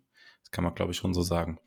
Ähm, ja, apropos Pass-Rush, wer, ähm, wer mir auch noch positiv aufgefallen ist, zumindest in, in der Disziplin im Pass-Rush, war ähm, unser Rookie Quay Walker, der häufiger äh, im Spiel gegen die Commanders mal blitzen durfte, durch die Mitte kommen durfte und da ja, Hurries und Hits sammeln konnte gegen Heineke. Äh, du hast es eben schon angedeutet. Ähm, leider konnte ja, die Defense das nicht so wirklich ausnutzen, beziehungsweise Heineke hat die Situation immer sehr gut ausgespielt. Also ähm, die Stats haben es nachher gesagt, aber das war auch im, im Spiel an sich schon zu erkennen, dass äh, Heineke da, wenn da Druck gekommen ist, ja, gefühlt überhaupt nicht nervös wurde und ähm, ja, hat halt den Hit eingesteckt, aber hat trotzdem die Pässe angebracht. Das war schon ziemlich ähm, ja, beeindruckend. Und ich glaube, wenn dann Carson Wentz gestanden hätte, wäre das ja vielleicht sogar besser gewesen für die, für die Packers. Ja, wahrscheinlich schon mit der Form, die Heineken an dem Tag hatte. Also die Packers hatten ja wirklich unfassbar viel Druck. Ich glaube, am Ende waren es irgendwie 29 Pressures oder sowas. Das war schon heftig und gerade in der zweiten Halbzeit hat Heineken da durchgehend Lösungen gefunden und da muss man dann eben auch mal die Secondary ein bisschen in Angriff nehmen bei den Packers. Also das war schon individuell und nicht mal, es hatte ja nicht mal jeder in der Secondary einen schlechten Tag. Einzelne hatten guten Tage, aber wenn dann eben, ja, also wenn man bei Third Down dann eben vor allem in der zweiten Halbzeit gar nicht vom Feld kommt, wir hatten dritten und elf, dritten und acht und dann am Ende noch diesen dritten und neun waren es dann, glaube ich, bei dem Pass, den du eben angesprochen hattest im letzten Drive der Commanders wenn man da dann nicht vom Feld kommt, und wir sagen es ja die ganze Saison, wenn die Packers lange Third Downs kreieren, dann sieht es gut für sie aus. Gerade gegen diese schwächeren Offenses, die viel übers Laufspiel kommen wollen. Und wenn man da dann in so einem Spiel nicht vom Feld kommt, individuelle Matchups verliert, ich meine, Alexander hat einen langen Touchdown plus knapp 70 Receiving Yards zugelassen. Ähm, alles gegen McLaurin.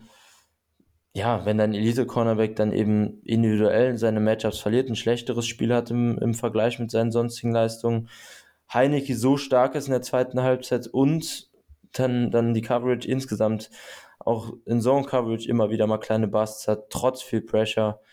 Ja, dann kommst du aber bei Third Down nicht vom Feld und die Drives werden länger. In der zweiten Halbzeit war es ja wirklich wieder auch, auch krass mit den langen Drives der Commanders, gerade im dritten Quarter. Ja, und dann, dann, ja, bringt auch viel Pressure im Endeffekt nichts. Und ja, also es, es kommt ja gerade jetzt noch ein Quarterback, der wo wir gerade bei Play gegen Pressure sind, wir werden später im Matchup noch zu kommen, auch nicht ganz so schlecht ist. Also ja, macht einem schon insgesamt die Leistung gegen die Commanders in der Secondary mir zumindest schon ein bisschen Bauchschmerzen. Also ja, in der Secondary erwarte ich da schon mehr eigentlich von dem Personal, was wir haben. Ja, und man hat auch in der ersten Halbzeit verpasst, halt viele Chancen zu nutzen. Gerade in der ersten Halbzeit hat einige schon noch da ziemliche ähm, ja, Probleme gehabt, den richtigen Zeitpunkt zu finden, wann er den Pass da werfen muss oder ähm, ja, Receiver in den Rücken geworfen oder so und waren, glaube ich, alleine jetzt ähm, ja von dem Pick 6 sogar noch abgesehen, noch eine Chance, wo Jay Alexander eigentlich eine ziemlich gute Chance auf eine Interception hatte. Ich glaube, Basil Douglas hatte auch eine Chance auf eine Interception. Ähm, wo die, also wir kreieren ja sowieso kaum Turnover ähm, in diesem Jahr, aber ja, wenn du dann so Gelegenheiten da bekommst in der ersten Halbzeit, dann musst du das halt irgendwie dann auch mal, mal ausnutzen. Also das war auch wieder, äh, ja, du hast es ja gerade auch schon gesagt, also enttäuschend. Also du erwartest auch mehr von der Secondary und ich habe mir da auch deutlich mehr erwartet. Und ähm, ja, dass Terry McLaurin dann so ein gutes Spiel macht gegen Jay Alexander, hätte ich im Vorfeld halt auch nicht gedacht. Ähm, ja, mehr oder weniger auch mhm. zwei spielentscheidende Szenen, die Jair Alexander da verloren hat, den langen Touchdown-Pass da nach außen an der Sideline entlang und halt am Ende des äh, das Third Down, die beide dann auf die Kappe von Jair gehen, mehr oder weniger. Ja, bei dem Touchdown, finde ich, muss man fairerweise schon sagen, dass die Coverage ja gar nicht Horror war. Der Wurf und der Catch waren halt einfach absolut überragend. Trotzdem ist es natürlich ein Play, was er verliert, klar. Die Yards und der Touchdown werden ihm zugerechnet und perfekt war es eben auch nicht gespielt, aber es war jetzt nicht so, dass er auch komplett geburnt wurde, muss man fairerweise, finde ich, auch dazu sagen. Aber ja, auch ein bisschen ein Punkt, den ich noch ansprechen wollte, ist, dass Barry zumindest ja, schematisch schon so ein bisschen das gemacht hat, was wir die letzten Wochen gefordert haben teilweise. Jair war insgesamt sehr viel bei McLaurin. Ähm, haben ja die meisten Packers-Fans auch so gefordert, dass Jair ein bisschen mehr travelt. Da hat er sich angepasst, auch wenn es dann nicht so gut geklappt hat, aber das ist ja dann nicht wirklich Barrys Schuld, wenn Jair individuell versagt. Und auch was Blitzes angeht, also Campbell hatte insgesamt tatsächlich sogar neun Pass-Rush-Snaps als Blitzer, Walker hatte fünf, das eben angesprochen hat, insgesamt auch relativ gut geklappt bei ihm, bei Campbell auch. Amos hatte auch einen, also die Packers sind da schon für ihre Verhältnisse jetzt im Saisonvergleich sehr, sehr variabel aufgetreten, was die Blitzes und sowas angeht. Ähm, und hatten ja auch Erfolg damit. Wir haben es ja gesagt, super viel Pressure. Aber ja, Secondary nicht gehalten. Aber insgesamt scheme-technisch finde ich, kann man Barry hier tatsächlich nicht mal so einen riesen Vorwurf machen in dem Spiel. Ähm, es hat wieder nicht so ganz geklappt. Mit, mit Sicherheit auch diese Zone-Übergaben klappen immer noch nicht perfekt. Gerade bei den Crossing Roads waren auch hier wieder zwei, drei Szenen. Ähm, aber die Sachen, die die Fans vor allem gefordert haben in den letzten Wochen, wurden ja jetzt tatsächlich mehr umgesetzt. Blitzes und Jay Traveled, mehr Man-Coverage und so weiter. Also es werden jetzt schon verschiedene Sachen probiert gegen, gegen verschiedene Offenses und so richtig klappen tut halt leider einfach nichts bisher. Ja, äh, auch weniger gut geklappt hat natürlich auch, wir haben es eben schon mal kurz angesprochen bei Rashan Gary, das, ähm, ja, das Run-Game zu verteidigen. Ähm, ja, auch viele Miss-Tackles wieder. Da ist auch derjenige, den ich eben positiv erwähnt habe, nämlich Quay Walker im Pass Rush, ist da auch mir negativ aufgefallen, dass er da Tackle-Zeit verpasst hat oder nicht gut gesetzt hat. Ähm, ja, ich hatte es letzte Woche mit Sebastian auch schon angesprochen, das ist halt auch irgendwie was, äh, ja, was die Packers jetzt schon seit mehreren Jahren irgendwie mitschleppen, wobei es letztes Jahr ja eigentlich ganz gut war, auch das Tackling-Verhalten, aber ja, dieses Jahr ist das wieder ein Problem. Das war jetzt auch gegen die Commanders wieder keine, keine gute Run-Defense. Nee, es, es wird auch den, den Rest der Saison, denke ich, ähnlich weitergehen, dass da kein dominanter Auftritt kommt. Mittlerweile rutscht man auch, was Average pro Run angeht, immer weiter ab. Also mal sehen. Und jetzt kommt noch ein, einer der besten Scrambling Quarterbacks, was den Schnitt auch wahrscheinlich etwas runterziehen wird wieder. Ja, Run-Defense waren schon echt in dem Spiel viele frustrierende Miss-Tackles dabei. Auch, auch bei Douglas hatte ich da zwei, die mich frustriert hatten. Ja, was man, finde ich, positiv hervorheben muss, wir haben auch beide schon erwähnt, war in dem Spiel das Linebacker-Play, war für mich vom Linebacker-Duo an sich das beste Spiel der Saison. Walker hatte zwar auch die Miss-Tackles drin und auch äh, Campbell war nicht fehlerfrei in dem Spiel, aber Campbell hatte halt ein Pick 6, was ziemlich stark war, hatte dann auch als Pass-Rusher genau wie Walker Szenen und ähm, so viel ging ja tatsächlich auch nicht über die Mitte. McLaurin hat halt outside relativ viel Schaden angerichtet und, und das in Kombination mit dem Laufspiel dann. Aber ich fand vom Linebacker-Duo war das tatsächlich mal ein Auftritt, mit dem man ziemlich zufrieden sein konnte. In sämtlichen Facetten. Vielleicht bis Run-Defense ein bisschen ausgeklammert. Aber auch da hatten die beiden ja sehr, sehr viele Aktionen, so nach zwei, drei Yards. Ja, und ausgerechnet irgendwie dann Terry McLaurin, auch der bisher in der Saison irgendwie so keine Rolle gespielt hat in der mm. Commanders Offense, beziehungsweise keiner so große, der hat gegen die Packers dann jetzt gefühlt sein, ja, was heißt gefühlt, es war sein bestes Spiel die Saison auf jeden Fall. Ähm, ja, klar, er hat halt die Connection zu Heineke auch. Ähm, das kann man bestimmt darauf auch ein bisschen zurückführen, aber ähm, ja, bitter. Einfach dann bitter, dass das dann genau gegen die Packers und dann gegen Jay Alexander so funktioniert. Ja, ich habe es eben schon mal gesagt, hätte ich, hätte ich nicht gedacht.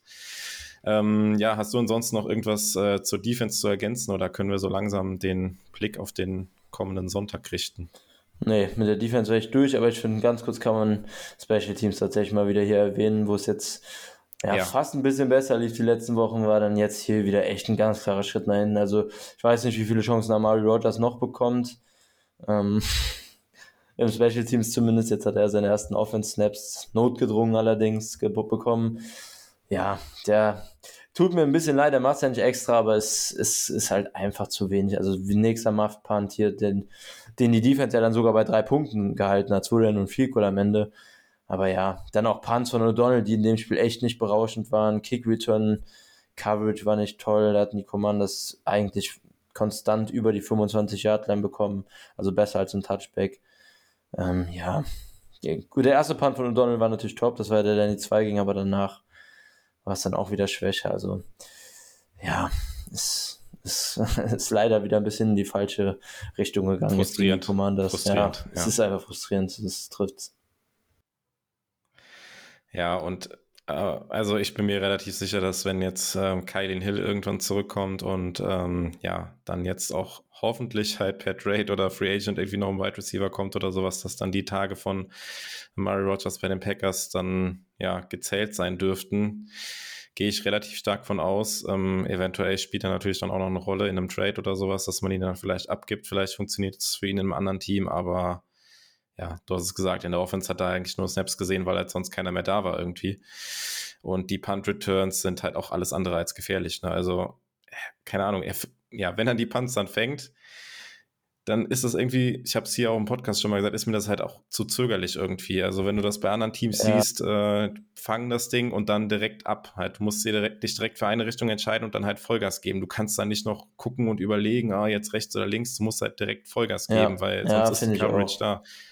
Und das ich finde auch, ich so auch sein Decision, ja, sein Decision Making als Punt Returner ist auch einfach nicht auf hohem Niveau, finde ich. Also irgendwie andauernd Fair Catches, wo dann irgendwie nach vorne noch 10 Yard Separation sind. Andererseits dann die Muff Punts, die unter Druck hektisch nicht gefangen werden. Also irgendwie sowohl, wie soll ich es nennen, sowohl ähm, spielerisch als auch ja, nennen wir es mal geistig jetzt mit dem Decision Making, ist er irgendwie nicht so ganz als Punt Returner gemacht und irgendwie müssen die Packers jetzt auch mal weggehen also man kann nach einem ersten Fehler nochmal Chancen geben, aber es ist ja jetzt läng, längst der erste und der zweite Fehler auch vergangen. Irgendwann muss man dann mal darüber auch gehen und, und fortschreiten. Ja. Ja, ja, und sowas kostet halt im Zweifel halt Spiele. Hier hat es jetzt drei Punkte gekostet, hätte auch mehr sein können, aber ja, Lafleur ist ja auch darauf angesprochen worden und äh, ja, klar, die sagen das natürlich dann nicht so klar in der Pressekonferenz, aber wenn man da zwischen den Zeilen gelesen hat, kann man schon raushören, dass äh, ja, man da intern nicht ganz zufrieden ist. Wie sollte es anders sein? Und könnte mir vorstellen, dass es da im nächsten Spiel auch schon eine andere Lösung gibt. Und Kylin Hill steht ja kurz davor, auch wieder zurückzukommen und vielleicht ist er dann ja einer, der die Returns dann übernehmen kann. Mal schauen. Ähm, ja, dann würde ich sagen, kommen wir jetzt langsam mal zum ja, Spiel gegen die Bills. Ähm, ja, viele haben erwartet, dass das jetzt in Woche 8, so, ja, mitten in der Regular Season so ein Topspiel werden könnte. Und äh, tatsächlich gibt es ein Top-Team, aber das sind nicht die Packers. Das sind die Bills. Ähm, ja, am Wochenende wird bei uns die Uhr umgestellt. Ähm, da muss man auf jeden Fall dran denken. Am Sonntag alles eine Stunde früher. Also das London Game auch eine Stunde früher, was er ist, und auch die normalen Spiele um 19 Uhr sind dann jetzt schon um 18 Uhr. Und dann auch das äh, Sunday Night Game, was die Packers bestreiten dürfen bei den Bills, ist dann um 1.20 Uhr Kickoff statt um, ja, wie regulär um 2.20 Uhr. Ähm, ja, was erwarten wir von dem Spiel, Chris? Ich glaube, ähm, ja, vielleicht kann man schon mal was zu den Quoten sagen, weil das ist ja relativ deutlich. Auch die Packers sind mit über zehn Punkten der Underdog und ähm, das ist das ja. erste Mal in der Karriere von Aaron Rodgers, dass er mit, äh, ja, dass er zweistellig Underdog irgendwo ist und ähm, ja, ich glaube, das, äh, das sagt schon ziemlich viel aus über das Spiel, oder? Das sagt ziemlich viel aus und so wirklich dagegen wehren kann man sich ja selbst als Packers-Fan nicht. Also ja, Bills ein klarer Favorit auf dem Papier. Vielleicht kommt es den Packers ja immer ganz gelegen. Sagt man ja immer so schön, wenn man oft in dieser Favoritenrolle dann jetzt die letzten Spiele auch gepatzt hat, sagen wir mal. Dann kommt es vielleicht ganz gelegen, dass man jetzt einmal in der Underdog, in der klaren Underdog-Rolle ist auch. Ja, aber ob es dann so viel ändert im Kopf, mal sehen. Ja, man weiß gar nicht richtig, wo, man anfangen soll, finde ich. Die Bills sind auf beiden Seiten des Balls auf dem Papier zumindest klar überlegen. In der NFL läuft zwar das ist auch so ein bisschen meine Hoffnung. In der NFL läuft die Saison sehr, sehr viel in vielen Spielen, genauso wie man es nicht erwartet. Sehr, sehr viele Upsets dieses Jahr. Aber die Bills sind ja bisher wirklich, bis auf dieses Dolphins-Spiel, ja wirklich extrem stark durchgekommen, haben jetzt vor der, hatten jetzt auch ihre Bye Week, was nochmal etwas schlechter für die Packers ist, um gesünder zu werden. Ähm, aber sind ja wirklich davor noch mit dem Chiefs-Sieg bisher durch die Saison marschiert. Waren ja vor der Saison auch quasi Top-Favorit auf den Super Bowl und werden der Rolle bisher absolut gerecht. Also schwieriger könnte es für die Packers jetzt an dem Zeitpunkt, wo sie jetzt gerade sind, nicht sein. Auswärts in Buffalo. Ja, und ich habe mir Gedanken gemacht, was ich überhaupt erwähnen soll als Key-Matchup hier in dem Spiel, weil ich es, wie gesagt, mega schwierig fand. Ja, man kann in beide Richtungen gehen, finde ich. Man kann sagen, ähm, irgendwie muss, muss die Defense jetzt ihr eines Elite-Spiel kriegen und ähm, der Offense ermöglichen, dass eventuell auch, keine Ahnung, 24 Punkte zum Sieg reichen. Aber ich muss letztendlich fast sagen, dass meine Hoffnung in dem Spiel ist, ähm, ich, ich kann mir nicht vorstellen, dass die Defense die Bills irgendwie im Griff hat und ich kann mir nicht vorstellen, dass die Defense die Bills unter ja, 25 Punkte nehme ich jetzt mal als Benchmark, aber ich würde fast irgendwie 27 oder sowas sagen. Die Bills werden, gehe ich von aus, schon an die 30 Punkte machen. Ähm, auch weil das Matchup nicht, nicht so top ist, glaube ich, dass die Packers Offense das Spiel irgendwie aus dem Nichts auf eine, in, eine Bahn lenken muss, dass die Offense ganz, ganz klar ihr bestes Saisonspiel macht. Ähm, und dass da, ja, also im Prinzip geht es nur über Big Plays. Die Packers werden hier nicht mit ihrer Offense, die jetzt gegen Washington gespielt hat, mit 5,5 Yards Average Death of Target, werden die Packers nicht in Buffalo gegen diese Defense übers Feld kommen. Das steht für mich außer Frage. Ähm, und es müssen ja, mindestens drei, vier Big Plays. Also damit meine ich keine 20 Yard Pässe oder 15 Yard Runs, sondern 50 Yard Pässe und 40, 35 Yard Runs, die dann auch mal wirklich raumgreifend sind und dann im besten Fall auch mal zu 50, 60 Yards vertikalen Touchdowns führen. Ähm, müssen von den Packers in meinen Augen hier offensiv kommen. Und da muss man dann, wenn das die Hoffnung ist, die ich zumindest in dem Spiel habe, muss man halt auch echt tief stapeln, weil dass das auf einmal passiert, ja, es ist unwahrscheinlich. Es ist aber nicht unmöglich, gerade dieses Jahr und deshalb eine Mini-Hoffnung habe ich trotzdem hier in dem Spiel. Ähm, es, es wird natürlich sehr schwierig. Ich bin auch gespannt, was du so als Hoffnungsschimmer vor allem so siehst oder als Key-Matchup. Ähm, aber ich glaube tatsächlich, Big Plays wäre hier meine Antwort, wenn mich jemand fragt, was hier die, die Möglichkeit für die Packers ist, das Spiel zu gewinnen. Big Plays offensiv. Ja, ich muss gerade schon lachen, wo du das gesagt hast. Ähm, ja, wenn die Packers jetzt eine normale Saison gespielt hätten und ähm, die Offense anständig den Ball bewegen könnte, dann würde ich halt natürlich jetzt hier auch als äh, ja, Schlüssel zum Erfolg irgendwie sagen, man muss halt gucken, dass man mit der Offense selbst, also mit der eigenen Offense lange den Ball hält, kontrolliert ja, viel Laufspiel, um halt die Offensive Bildzeit vom Feld zu halten, ähm, denen keine Chance zu geben. Aber ähm, ja, du hast es ja quasi jetzt auch schon vorweggenommen, dass du die einzigste Chance auf Seiten der Packers siehst, wenn sie ja Big Plays machen mit der Offense. Und ähm, ja, mehr oder weniger habe ich da wenig hinzuzufügen, weil ja, dass es jetzt ausgerechnet gegen die starke Bills Defense dann auf einmal der Packers Offense gelingen sollte, den Ball da konstant ähm, zu bewegen. Puh, also ich bin ja auch häufig optimistisch, aber ja, irgendwie, nee, das kann ich mir auch irgendwie nicht so, nicht so wirklich vorstellen. Und äh, ja, jetzt, wir haben auch im Vorgespräch schon kurz da, darüber gesprochen. Also ehrlich gesagt, ich rechne hier auch jetzt mit einer Niederlage, wobei die Niederlage an sich für mich jetzt hier erstmal kein Beinbruch wäre an sich. Ich will aber halt irgendwie sehen von gesamten Team, ähm, egal jetzt ob Special Teams, Offense oder Defense, dass halt eine gewisse ja, Leistungssteigerung oder Entwicklung halt jetzt im Vergleich zu den letzten Spielen zu sehen ist, damit man halt irgendwie auch noch sich an diesen Strohhalm halt irgendwie klammern kann. Man würde dann zwar 3-5 stehen, äh, wo man natürlich schon ziemlich in der Defensive wäre, aber ähm, ja, die NFC ist äh, dieses Jahr verdammt offen. Es gibt da letzte Woche auch schon drüber geredet und die Spiele am Wochenende haben das auch wieder gezeigt, dass es da ja wenig Teams gibt, die in der NFC wirklich da dominieren. Ähm, und die Packers haben auch noch das ein oder andere Spiel gegen direkte Konkurrenten dann, wo man das Ganze noch umbiegen könnte, um das äh, Playoff-Ticket halt klar zu machen. Unter anderem gegen die Cowboys spielt man noch zu Hause, ähm, gegen die Vikings, ähm, klar, gegen den Division-Konkurrenten. Ähm, da gibt es schon noch Möglichkeiten, aber ähm, ja, wie gesagt, ich bin häufig optimistisch, aber ein Sieg gegen die Bills, boah, das wäre schon, das wäre schon ein krasses Erdbeben auch irgendwie, weil, also für mich sind die Bills aktuell das beste Team der NFL. Ja, und also ähm, also, ja. Das, das beweist ja auch Gibt es ein besseres Wide Receiver Trio aktuell in der NFL als das von den Bills? Die sind mit Sicherheit ganz oben dabei. Also, ja, wahrscheinlich nicht. Also Dix, Davis, McKenzie mit Sicherheit gibt es ein paar bessere Slot-Receiver, aber auch McKenzie hat ja seine Rolle in der Offense als, als Gadget und Short-Yardage-Waffe. Ist da auch mega gefährlich für Yards after Catch. Und ja, Gabriel Davis und Dix brauche ich, glaube ich, nicht viel zu sagen. Du hast noch Jay Kumaro vergessen. Jay Kumaro natürlich, wichtige Ergänzung. Auch der, der, der hatte tatsächlich schon einige Snaps die Saison, spielt gar nicht mal so wenig, hat mich auch überrascht. Immer wieder zwischendurch gesehen, den Kollegen.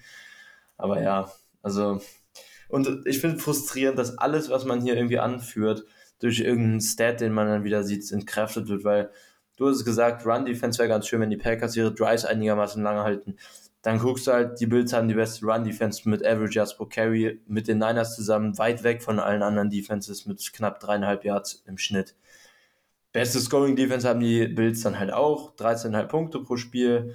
Ähm, dazu dann noch so andere Stats wie beste Total Yards pro Spiel, ähm, 281. Also das ist schon zusätzlich zu der Offense, die halt ihren Quarterback hat, der auf MVP-Niveau spielt und ähm, den Waffen und generell diesem Scheme, was Ken Dorsey da auch jetzt als neuer Offense-Koordinator auflegt, was einfach reibungslos nach dem Abgang von Dable weiterläuft, einfach mega beeindruckend. Es kommt dann halt noch diese Defense. Ja, und ich habe es eben gesagt, Matchup für die Packers Defense. ungünstig, würde ich sagen. Zusätzlich dazu, dass es sowieso eine Top-Offense ist, ist es halt auch so, dass Allen bisher einfach der beste Quarterback in der NFL unter Druck ist. Ähm, das kommt durch seinen Arm, aber auch eben, wir haben es schon mehrmals angesprochen, durch seine Gefahr als Scrambler, die er mitbringt. Ist erster in Yards, in, äh, Yards Average pro Pass. Was äh, Passing, äh, Passing Game unter Druck angeht, ist erster in Pressure to Sack Conversion, also wie viele seiner, seiner Snaps, die er unter Pressure steht, tatsächlich auch an einem Sack enden. In beiden Kategorien bester in der NFL und ja, es ist erstens schwer ins Boden zu bringen und zweitens dann noch den Pass gegen ihn zu verteidigen und den Run sehr, sehr schwierig. Also, und die Packers leben ja, wie wir in der Review vom Commanders Game mehr als eindeutig gesagt haben, davon, dass sie Druck auf den Quarterback machen und damit Erfolg haben müssen. Und wenn das dann eben jetzt das Matchup ist gegen den besten Quarterback unter Druck, dann findet man auch da irgendwie wenig Ansätze, Hoffnung zu haben. Also, es müssen schon viele Big Plays und sowas in die Richtung der Packers laufen, ähm, damit das hier was wird. Da sind wir uns, glaube ich, einig. Aber ganz ausschließen kann man nichts. Packers haben immer noch einen, einen ja, ich wollte sagen Elite-Quarterback, theoretisch zumindest ein Elite-Quarterback, aber dann sagen wir mal die Saison einen guten Quarterback, ähm, der theoretisch in der Lage sein sollte, auch Spiele zu entscheiden. Ähm, aber ja, es, es, muss sehr, sehr viel zusammenkommen. Ich glaube, darauf kann man es runterbrechen, um das hier zu gewinnen. Und zu deinem Punkt, du rechnest mit der Niederlage, gehe ich natürlich auch mit grundsätzlich. Ähm, aber wenn die Packers das hier knapp gestalten, dann dann sehe ich das auch so wie du. Da muss man das hier fast schon als Erfolg abstempeln. Also wenn die Packers hier mit drei Punkten verlieren und das bis zum Ende spannend ist, dann ist es schon spielerisch ein, schon ein Erfolg gewesen, würde ich auch mitgehen. Ähm, ja, vielleicht so ein kleiner Hoffnungsmacher vielleicht. Äh, die Passing Defense der Packers sah ja bisher ganz gut aus. Ähm, ja, Laufspiel ist jetzt nicht das, was die, die Bills Offense unbedingt so, so auszeichnet. Natürlich muss man aufpassen, dass man Josh Allen einigermaßen in der Pocket hält. Das wird nicht jedes Mal gelingen, aber dass er da nicht für, keine Ahnung, 80 Yards scrambled oder sowas in dem Spiel, äh, wenn man ihn da irgendwie in der Pocket hält, ähm, ja, übers Laufspiel an sich, über Singletary und Cook oder Zach Moss kommen die Bills eher weniger. Ähm, das konnten die Packers ja bisher in den Spielen nicht wirklich gut verteidigen und hatten ihre Stärken ja gegen den Pass. Vielleicht ist das auf der Defensive-Seite so ein kleiner, kleiner Mutmacher, aber ja, äh, wie gesagt, viel Hoffnung habe ich da auch nicht. Ach, was natürlich auch ja. noch dazu kommt, was super für die Packers ist, ist, dass Joe Davis White ja eventuell zurückkommt. Das stand da jetzt ähm, vor kurzem schon im Raum, was dann doch nicht ähm, der Fall war letztendlich, aber sehr nicht unwahrscheinlich, dass Trey White, der beste Cornerback der Bills, jetzt auch noch zurückkommt und auch in der Secondary dann nochmal ein personelles Upgrade gemacht wird, die ja so schon mit einigen Rookies da drin, mit Elam und Banford zum Beispiel und Dan Jackson äh, aus dem letzten Jahr gut gespielt hat. Also das wäre natürlich noch ein weiterer Punkt, der dann ungünstig für die Packers laufen würde, wenn das so kommt. Ähm, ja, dann ja vielleicht noch ein bisschen was zu den Verletzungen. Also bei den wir haben noch keinen, äh, keinen Injury Report, äh, noch nicht vorliegen, aber es ist natürlich bei den Packers gibt es trotzdem ein paar Namen, über die man sprechen kann, die eventuell ausfallen könnten. Ein voran natürlich Bakhtiari mit der Kniegeschichte. Ähm, ist die Frage, ob er die Woche wieder trainieren kann und dann am Sonntag wieder spielen kann. Bei Lazar habe ich jetzt gerade eben vor ein paar Sekunden einen Tweet gelesen, dass er mit der Schulterverletzung es wohl sehr unwahrscheinlich ist, dass er tatsächlich spielen kann. Das wäre natürlich ein herber Verlust. Ähm, ah, und jetzt tatsächlich genau in dem Moment kam Injury Report. Ähm, ja, Rashan Gary, wie zu erwarten, im Concussion-Protokoll, er musste ja auch gegen die Commanders raus, ähm, hat nicht trainiert. Ähm, Elton Jenkins hat nicht trainiert äh, mit dem Knie, wobei das jetzt äh, auf einen Mittwoch tatsächlich in der Saison schon häufiger vorgekommen ist. Ähm, ja, Aaron Rodgers hat auch nicht trainiert mit seinem Daumen. War jetzt in der Saison auch ähm, ja, nach dem, nach dem Giants-Spiel, wo er sich die Verletzung zugezogen hat, glaube ich, jedes Mal so gewesen, dass er mittwochs nicht trainiert hat. Ähm, ja, Bakhtiari hat Limited trainiert und ähm, die beiden Wide Receivers, Sammy Watkins und Christian Watson, haben Limited trainiert und ähm, ja, zumindest bei Christian Watson ist es ein Schritt in die richtige Richtung, der die letzten Spiele ja allesamt verpasst hat und auch die gesamte letzte Woche nicht trainiert hat.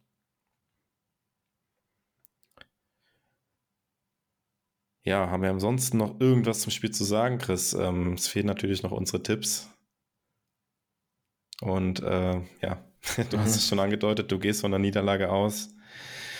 Ähm, ja, hau gerne mal raus, was du denkst, wie das Spiel ausgeht. Ja, ich äh, tippe natürlich trotzdem auf die Packers hier. Das, das äh, werde ich niemals ändern hier im Podcast. Ähm, es wird sehr, sehr schwierig, aber in meinem Szenario werden diese Big Plays offensiv der Packers dann kommen. Dann kommen noch irgendwie zwei glückliche getippte Interception dazu. Ja, und dann gewinnen die Packers tatsächlich hier letztendlich mit 30, 27 gegen die Bills in Buffalo und holen den unerwarteten Sieg, gehen auf 4-4 und sind auf einmal bei ganz vielen Leuten wieder weiter oben im Power Ranking zu finden. Auch wenn viel zusammengekommen ist. Aber so wird es kommen. Der Turnaround quasi.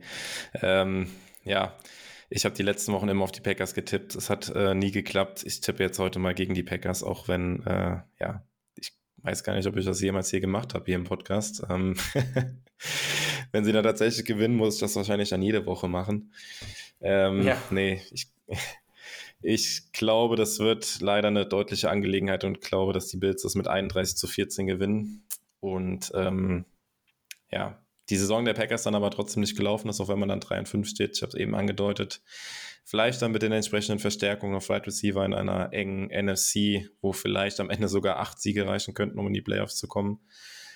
Ähm, Glaube ich, dass dann das noch nicht ganz vorbei ist und vielleicht, vielleicht gibt es ja dann ganz bold jetzt das Rematch dann im Super Bowl. man darf ja noch träumen, oder? Jawohl. Ja. ja, ja. würde sagen. Solange wir nicht auf, den, auf die Niners in den Playoffs treffen, kann es ja passieren. Ja, nee, nee, die haben sich, die haben sich auf jeden Fall verzockt jetzt mit ihrem Trade für CMC und äh, ah, das, Spiel, gegen, das, Spiel, das Spiel gegen die Chiefs war ja schon. Äh, ja, mal gucken. Also, ich glaube, Wahrscheinlichkeit, dass die Niners in die Playoffs kommen, ist im Moment ein bisschen höher, als dass die Packers in die Playoffs kommen, aber gucken wir mal. Ja, ja, fair, auf jeden Fall fair. Ja, gut, dann, ähm, ja, mit Blick auf die Uhr haben wir wieder eine lange Folge gemacht, gab wieder viel, worüber wir sprechen konnten. Ähm, ja, ich hoffe, wir Kopf konnten nicht in den Sand stecken. Ja, genau, ich wollte auch gerade sagen, ich hoffe, wir konnten zumindest ein paar positive Vibes verbreiten nach dem ja, bescheidenen Spiel gegen die Commanders und dem schwierigen Spiel jetzt gegen die Bills. Ich denke, das haben wir rübergebracht, wie schwierig das wird, aber ich hoffe, es, äh, die Atmosphäre war nicht durchgehend negativ für die Zuhörer. Aber war natürlich schwierig, das, äh, das Ganze hier in positive Bahnen zu lenken. Ja, dem ist nichts hinzuzufügen. Ihr kennt ähm, Feedback wie immer gerne. Kommt zu uns auf den Discord, diskutiert mit uns über die Spiele, über mögliche Trade-Kandidaten, was auch immer. Und dann hören wir uns nächste Woche wieder. Und wir sind raus mit einem Go Pack Go. Go Pack Go.